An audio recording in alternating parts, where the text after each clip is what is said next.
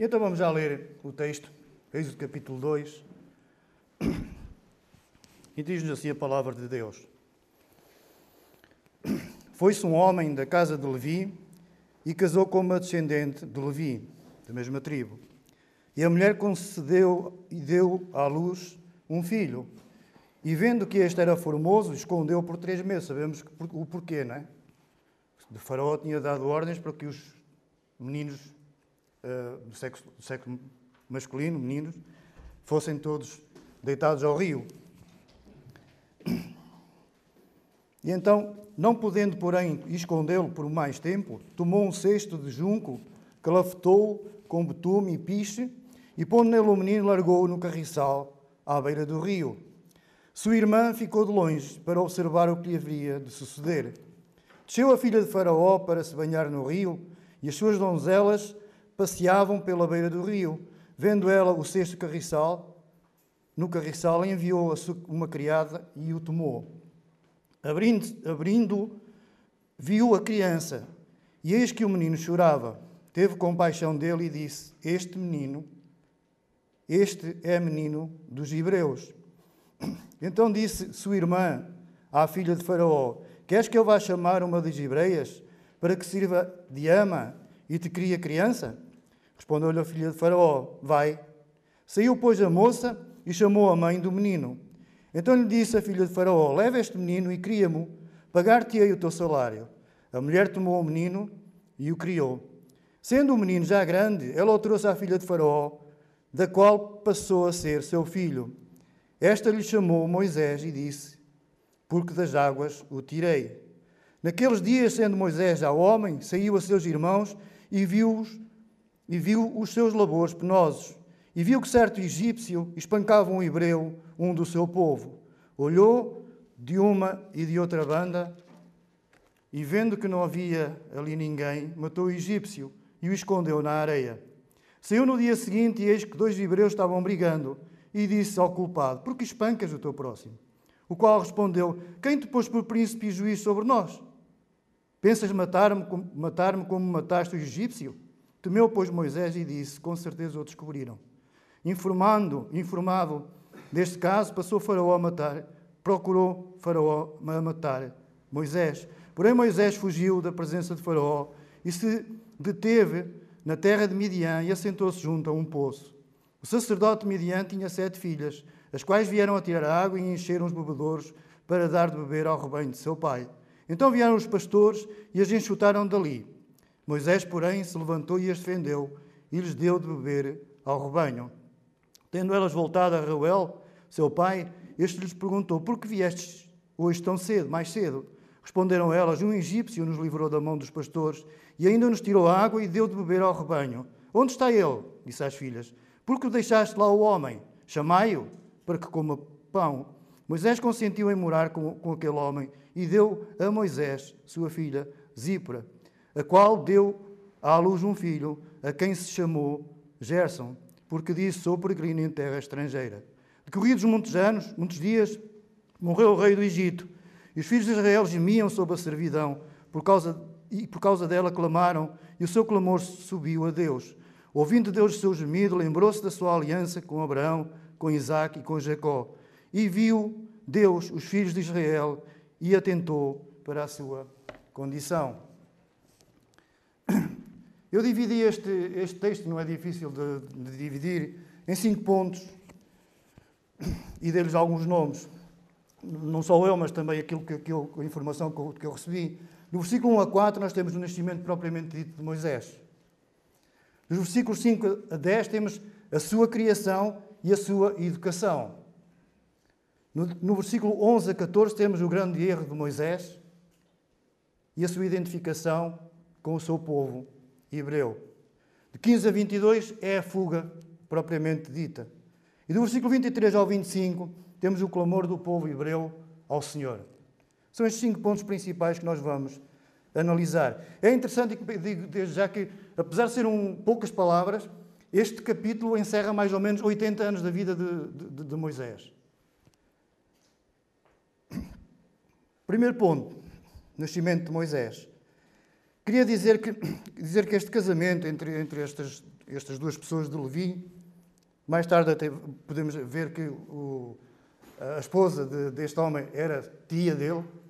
Nesta altura a lei ainda não existia. Mais tarde é que Deus deu a proibição de casarem familiares uns com os outros, primos com primas, sobrinhos com etc. Isso lá para, para Levítico aparece. E então queria, queria dizer que este casamento não é um casamento qualquer. Não era um casamento, pronto, vulgar. Este casamento estava, de certeza, no coração de Deus. E Deus tinha intenções de, de, de, deste casamento uh, vir, vir, a ser ao seu serviço. Do, eu, o, Senhor sabia que deste casamento havia, de sair um fruto que viria a ser o libertador do povo de Israel, do povo hebreu, da escravidão apertadíssima nesta altura que estava a sofrer. Neste texto, nesta família, não é revelado qualquer nome a não ser o nome de Moisés, dado pela filha de Faraó. Mas por outros textos, em Êxodo 6, 20, se puderes projetar, Êxodo 6, 20, nós temos aqui informação de quem, de quem eram estas duas pessoas. Os pais de, de, de Moisés, deste menino. E temos então a informação de que Arão era o seu pai.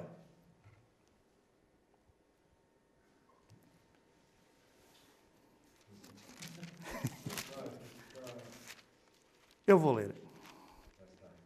6.20. E diz assim: Arão tomou por mulher a Juquebede, sua tia. A informação que há bocado dei. E ela lhe deu a Arão, os seus filhos, a Arão e a Moisés. E os anos da vida de Arão foram etc, etc. Nós aqui temos, vemos a informação que os pais de Moisés eram Arão, e este nome que é um bocado esquisito de dizer, Juquebed, sua mãe. É interessante vermos o que é que estes nomes significam. Arão significa povo exaltado, ou povo, povo famoso. Juquebed, Juquebed significa Javé é glória. Seus filhos encontramos em Números 26, 59. Aqui também já encontramos dois, mas 26, 59 de Números, encontramos os três filhos. Não sei se tiveram mais, mas aqueles existentes estão aqui registados. Números 26, versículo 59. Diz assim a palavra do Senhor. A mulher de Arão chamava-se Juquebede, filha de Levi, a qual lhe nasceu no Egito. Teve ela a, a de Arão, de Arão, Arão e a Moisés e a Miriam, a irmã destes. Não está aqui registrado no capítulo 2 de, de, de Êxodo quem, era, quem era a sua irmã, o nome de sua irmã, mas nós aqui entendemos que esta menina que acompanhou uh, este cesto, este barquinho, era a sua irmã Miriam. É interessante. Arão significa aquele que traz a luz, o iluminado. E sabemos que ele foi usado por Deus na libertação do povo de Israel. Ele, ele era o porta-voz uh, de Deus. Moisés sabemos que significa tirado das águas, não é? Uh, e, e, Miriam no grego significa rebelião. E mais tarde a gente vai entender porque é que, porque é que Miriam significa rebelião. Não tem nada a ver com, com o, o, o, o, paralelo grego, Miriam ser Maria, mas Maria tem outra tem outra, outra interpretação. Então, Miriam e Arão eram mais velhos do que Moisés. Nasceram antes do decreto deste faraó que teve com, com, com intenção e intenção não deixar nascer mais meninos hebreus. É interessante no, no capítulo 1, versículo 8, irmos lá um bocadinho, ter em conta que este faraó não conhecia a José. Isto sugere que o começo da escravatura Sendo verdade, o povo viveu no Egito beneficiando da influência de José durante muito tempo provavelmente cerca de três séculos. E aqui, com este, com este faraó, é que começa a verdadeira escravidão. Podemos pensar nisso, não é? porque o, aqui o, o, facto de dizer que este faraó não conhecia José quer dizer qualquer coisa, não é? Quer dizer que os anteriores tinham na sua, na, na sua, na sua mente o favor que José, hebreu, fez ao povo do Egito né? e a outros povos. Miriam teria mais ou menos nesta altura, segundo os, os, comentadores, 10 a 12 anos, nesta altura do nascimento seu irmão. E Arão, pela informação de Êxodo 7, Sabemos que ele era mais velho que Moisés, 3 anos. Quando Moisés fez 80 anos, Arão tinha 83 anos. Versículo 2, uma informação muito, muito, muito interessante. E a mulher concebeu à luz e deu, concebeu e deu à luz um filho. E vendo que este era formoso, escondeu por três meses. Deus escolheu Moisés para ser libertador, escolheu um, um homem bonito, não é? um homem formoso. E por esta razão a mãe escondeu, uh, escondeu de, de, de, da sua morte. Ele achou bonito, mas qual é a mãe que não acha que os seus filhos são bonitos, não é?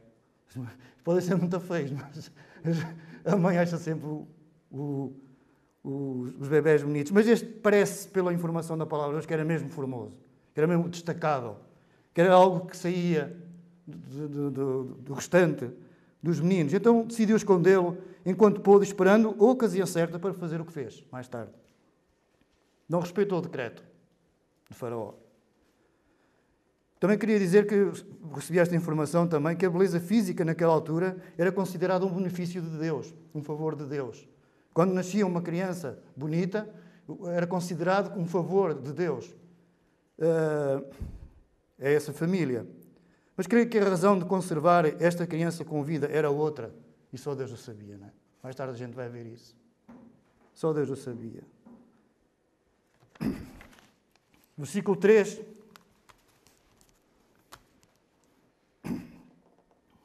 Diz-nos que, então, não podendo, porém, escondê-lo por mais tempo, tomou um cesto de junco, clafetou com betume e piche, e pondo nele o menino, largou-o no carriçal à beira do rio. Ela não o meteu num sítio qualquer.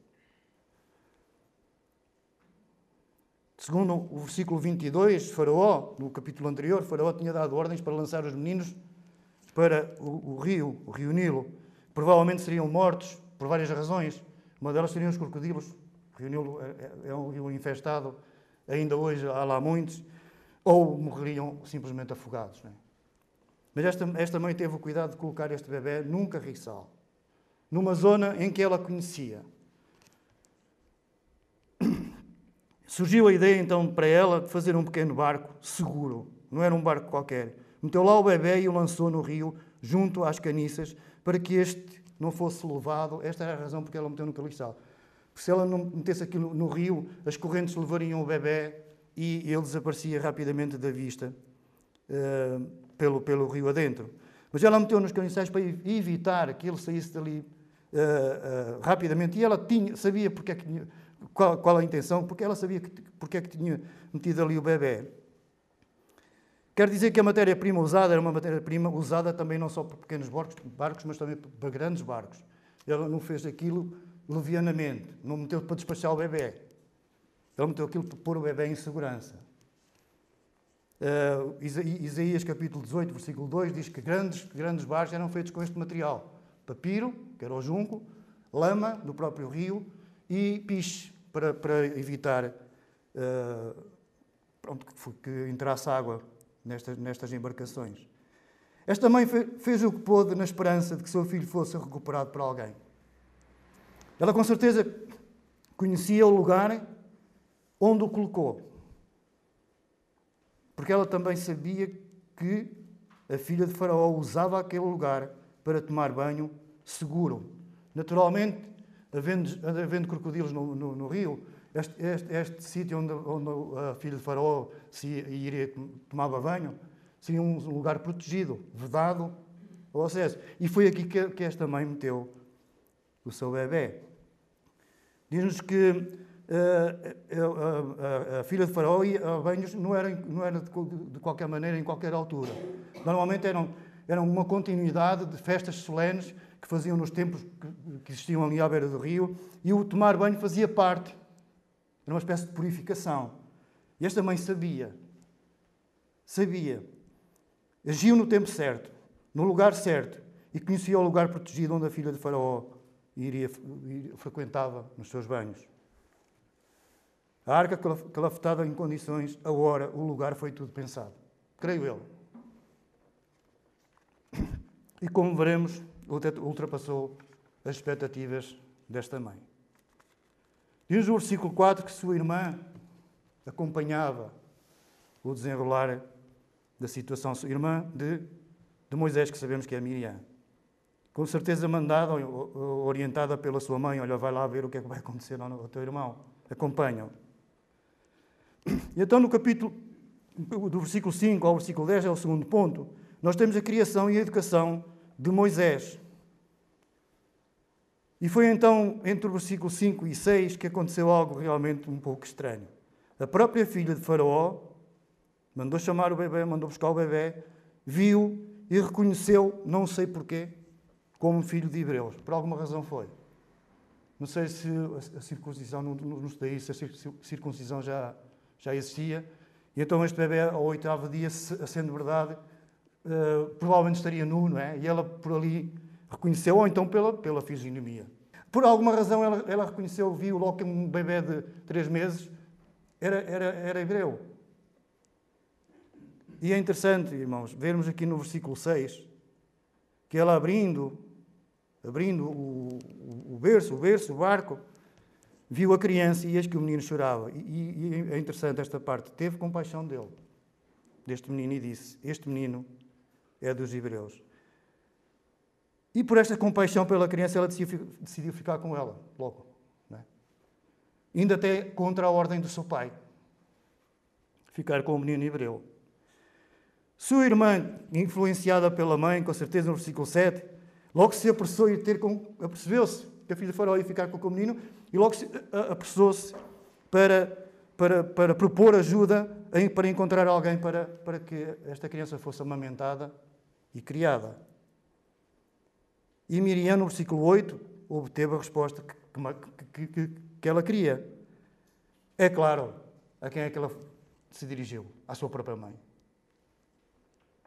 Melhor não podia ser. Não é? A mãe recuperar o seu bebê, criar o seu bebê, amamentar o seu bebê.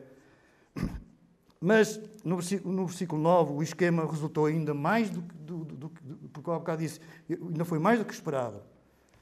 Diz assim o texto, eu não, não vou tornar a ler, mas diz que não só recuperou o seu filho, como ainda recebia todo o apoio pela parte da filha de Faraó. A filha de Faraó dizia: Olha, cria-me que eu te pago. não é? Foi, como, como por assim dizer, a cereja em cima do bolo. Não é? Eu, a própria mãe, criando o seu filho, recuperou e ainda por cima foi pago para criar o seu próprio filho. Não é? Isto é muito, é muito interessante como Deus faz as coisas maravilhosamente, não é? Ela foi paga para criar o seu próprio filho. Podemos realmente ver aqui a mão de Deus sobre esta criança, preservando, mantendo, criando aquele que iria ser usado para libertar o povo da opressão. Há aqui um paralelo, eh, aliás, há muitos paralelos entre Moisés e, a pessoa do Senhor Jesus Cristo. Até é o homem que mais, que mais eh, paralelo tem com, com, com o Senhor Jesus Cristo. E aqui nós podemos ver um. Ambos nasceram em tempos de aperto, com risco de vida, mas sobreviveram para serem ambos libertadores. Ambos nasceram em tempos difíceis, de risco de vida, mas foram conservados para virem a ser libertadores. Moisés de um povo, o Senhor Jesus Cristo dos nossos pecados é? e do inferno. Versículo 10 diz-nos que, passado algum tempo, não sabemos, sendo um menino já grande, um jovenzinho já, pelo menos, ela o trouxe à filha de Faraó, do qual passou a ser seu filho. E esta lhe chamou Moisés e disse: Porque das águas o tirei. Isto não quer dizer que Moisés que não, que não tivesse um nome. Se Moisés foi circuncidado ao oitavo dia, era nesta altura que ele lhe dado o um nome. Há pessoas, há, há, historiadores que dizem que ele tinha o nome de Joaquim. Não sabemos. Mas se ele for considerado, ele, ele tinha um nome familiar. É claro que o, o que vai prevalecer é, é o, o, nome que a filha de Faraó lhe deu Moisés. E é a partir de. É, é sempre Moisés que, que aparece. Mas o tempo que ele teve com a mãe e com o seu pai foi tempo suficiente para ser instruído nos caminhos e na fé nos caminhos de Deus e na fé dos hebreus, seus pais, os caminhos do Senhor. Foi, foi tempo suficiente para entender que Deus tinha prometido ao povo, de, à descendência de Abraão, que ia lhe dar uma, uma terra prometida. E ele guardou isto no seu coração. O texto mostra claramente que ele foi instruído nos princípios da religião dos hebreus que, recebeu do Deus, que receberam do Deus verdadeiro. E estes ensinos não foram, por ele, nem esquecidos, nem apagados. Ele manteve isto no seu coração. A instrução foi forte. E ele manteve isto no, no, no, no seu coração, como podemos ver mais à frente. Então, o menino já grande veio ter nome, dado pela filha de Faraó, Moisés. Este Moisés era um, é, não, era, não era assim um nome invulgar, mesmo no, no, no meio do povo egípcio. Ramsés, também diz que é Ramoses, Moses. Né? Uh, e isto no, no seio da, da vivência real. Né? Também Tutmoses, também tem ali o, o princípio de Moisés. Era um nome algo conhecido. Vamos para o versículo 11, fazer um paralelo entre o versículo 11 e o versículo, o versículo 10 e o versículo 11. Diz-nos no versículo 10 que ele era um menino grande. Mas no versículo 11 diz que naqueles dias sendo Moisés já homem. Não sabemos quanto tempo isto passou? Sabemos. Passaram aqui 40 anos. Atos capítulo 7, versículo 22 dá-nos esta informação. No discurso diz que Podes projetar, Filipe. Atos 7, 22.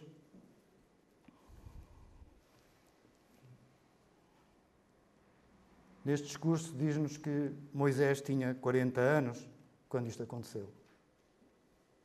Por isso, em 10 versículos, há 40 anos de vida de, deste homem. Moisés foi educado em toda a ciência? 7, 23, é 23. Quando completou 40 anos, veio-lhe a ideia de visitar os seus irmãos, os filhos de Israel, que é o que está aqui a acontecer no versículo 11. 40 anos. E diz-nos que Moisés foi instruído em toda a sabedoria egípcia e era poderoso em palavras e atos. Podemos pensar que Moisés estava sendo preparado para ser alguém muito importante para o Egito, agora como filho da filha de Faraó. É irónico, não é? Um hebreu está no palácio. Um que devia ter sido morto, agora Deus está a permitir que este homem estivesse no palácio, sendo preparado para ser algo, algo importante. Quiçá o próprio, o próprio Faraó, o futuro Faraó. Por aquilo que a informação que nós temos, a filha de Faraó não tinha filhos, pelo menos uh, a mim me parece. Então era tratado como um príncipe, tinha tudo e tudo, e nada lhe faltava. Tinha proteção, tinha a compaixão da sua mãe adotiva, tinha a bondade e simpatia dela, tinha recursos, e esta proteção Moisés devia, a esta proteção Moisés devia a vida, o sustento, a educação, o desenvolvimento físico e mental. Além disso, ele tinha recebido da mãe, dos seus pais, uh, da sua mãe biológica, o patriotismo, os seus, e o desenvolvimento espiritual também. Portanto, era um homem completo. Até admira-me como é que ele diz ao Senhor: Eu, eu não, não, consigo, não consigo guiar este povo. Né? Um homem que tinha tudo, tinha mais que qualquer um.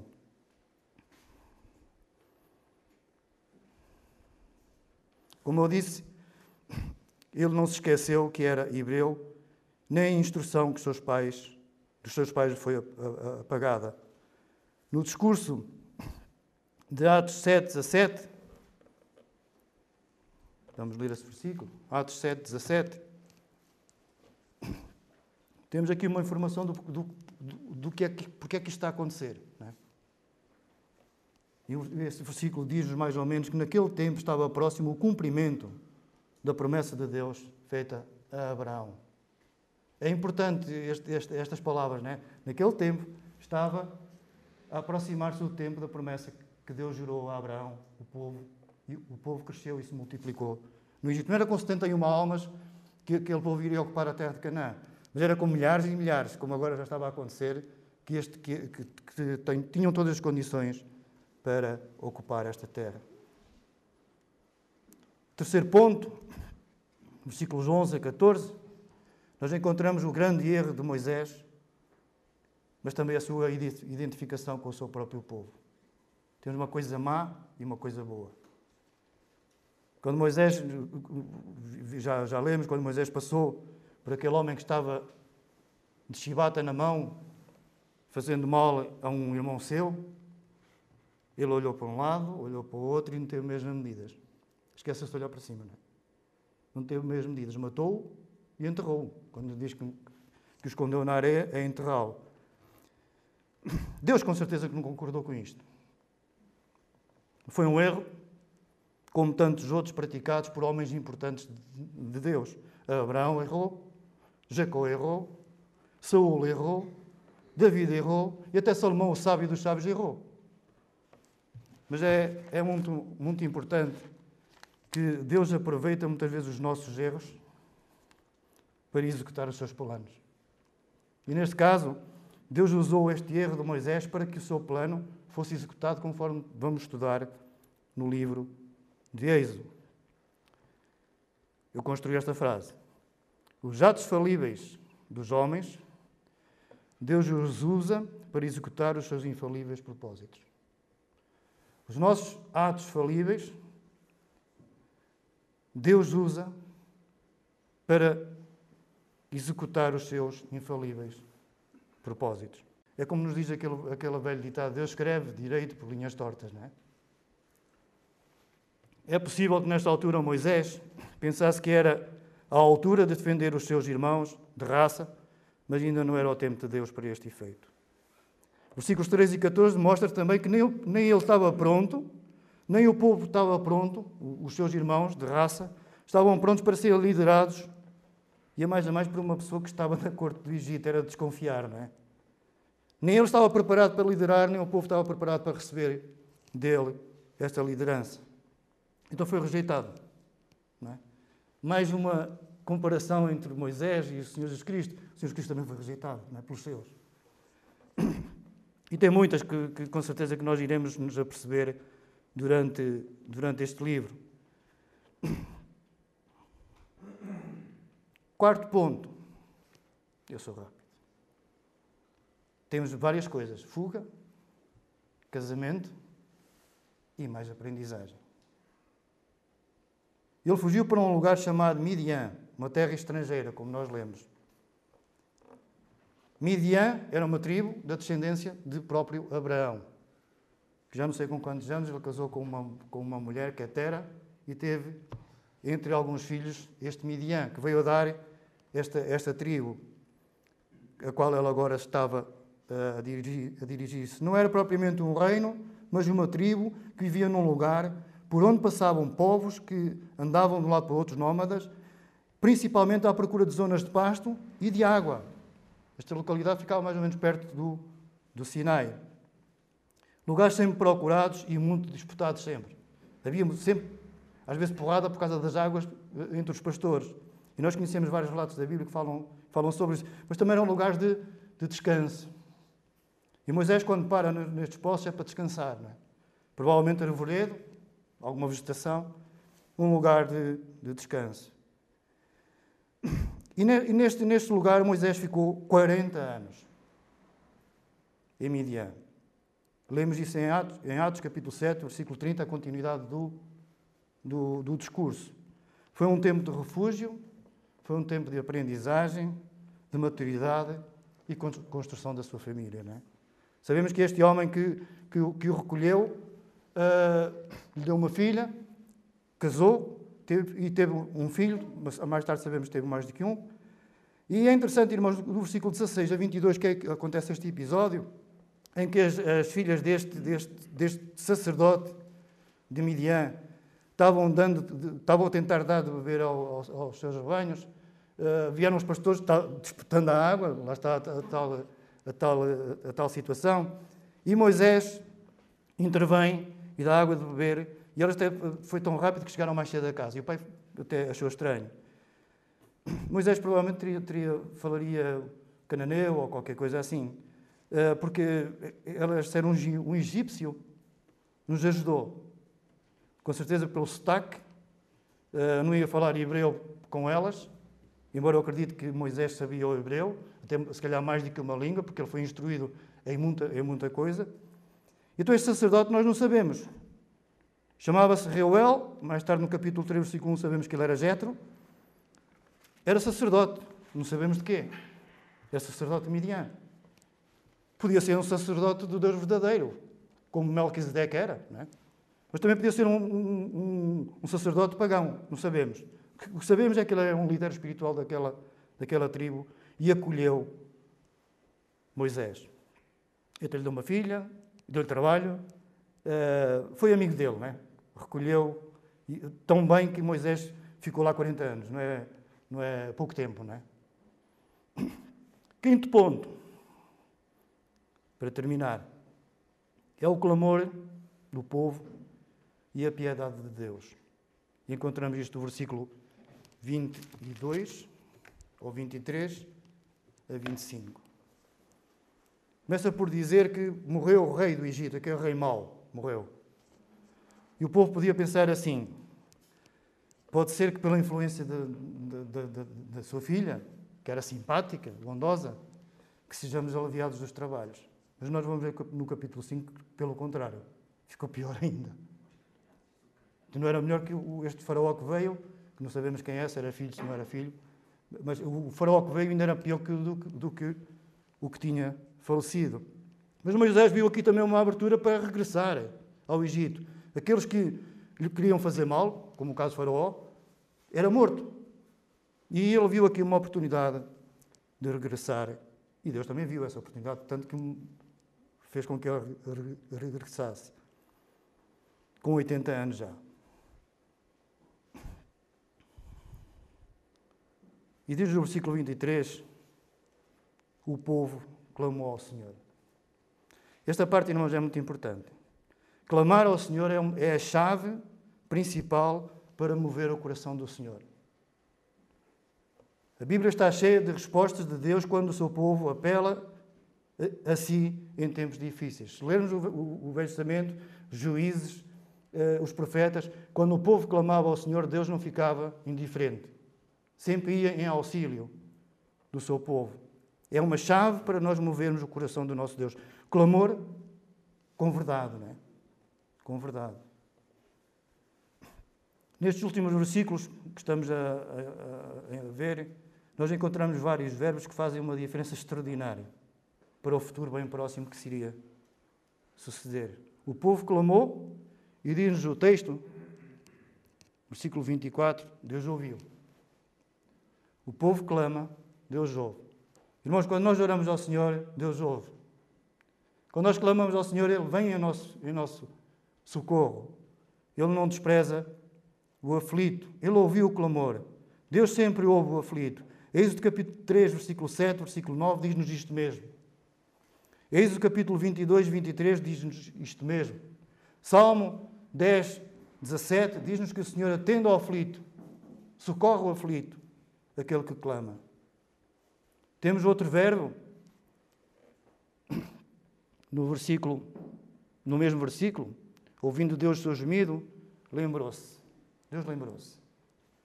Isto não significa que Deus tenha esquecido. Isto é uma, uma figura de linguagem. Tem, tem, tem dois palavrões que, que sustentam esta, esta, esta, esta, linguagem teológica. Deus não, não se esquece de, de coisa alguma. É uma forma de linguagem para nós entendermos bem as coisas. Deus lembrou-se da promessa que tinha, que tinha feito a Abraão. E às vezes são atribuídas só para explicar o que é isto, às vezes são atribuídas a Deus características humanas, para nós podermos compreender o, o que é que se está a passar. São expressões que, Deus usa uh, para nós entendermos. E a seguir, outro verbo também muito importante, no versículo 25, viu Deus, e viu Deus. Ouviu o clamor, lembrou-se e viu. os filhos de Israel. Irmãos, Deus vê tudo, não é? Não há nada que esteja fora de, do seu alcance. É mesmo há um, versículo que diz todas as coisas estão patentes aos seus olhos. Nada se lhe escapa. E depois, por último, outro verbo, e atentou para a sua condição. Deus ouviu, lembrou-se, viu e atentou. Estava o tal tempo chegado, que há bocado lemos, em Atos 7. Estava o tempo chegado, era o tempo chegado de Deus para fazer cumprir as promessas feitas a Abraão, a Isaac e a Jacó. Agora com um povo imenso, não é? Já fazia sentido ocupar uma terra também imensa. Canaã, na sua ocupação, nos tempos de Salomão, que foi a terra prometida, ia desde o Eufrates até ao Sinai. É, é uma, uma extensão enorme. Irmãos, espero que com esta, com esta, com esta introdução, que penso que é uma alavanca para, para, os, para os capítulos que vêm a seguir. Espero que esta apresentação seja útil para avançarmos no estudo do livro. Sabemos também que Deus prepara tudo. Deus prepara tudo. Ele é que dá as dimensões, Ele é que dá as larguras, Ele é que, ele é que, que mexe os, os pauzinhos todos. Ele dá condições e elege líderes para que os seus propósitos sejam, sejam realizados. Aqui nós podemos ter só uma atitude: Deus é soberano em todas as coisas. E quando Ele quer, quando Ele quis, Ele resolveu, arranjando um libertador que veio realmente a libertar o povo de Israel da escravidão do Egito. Que o Senhor nos abençoe.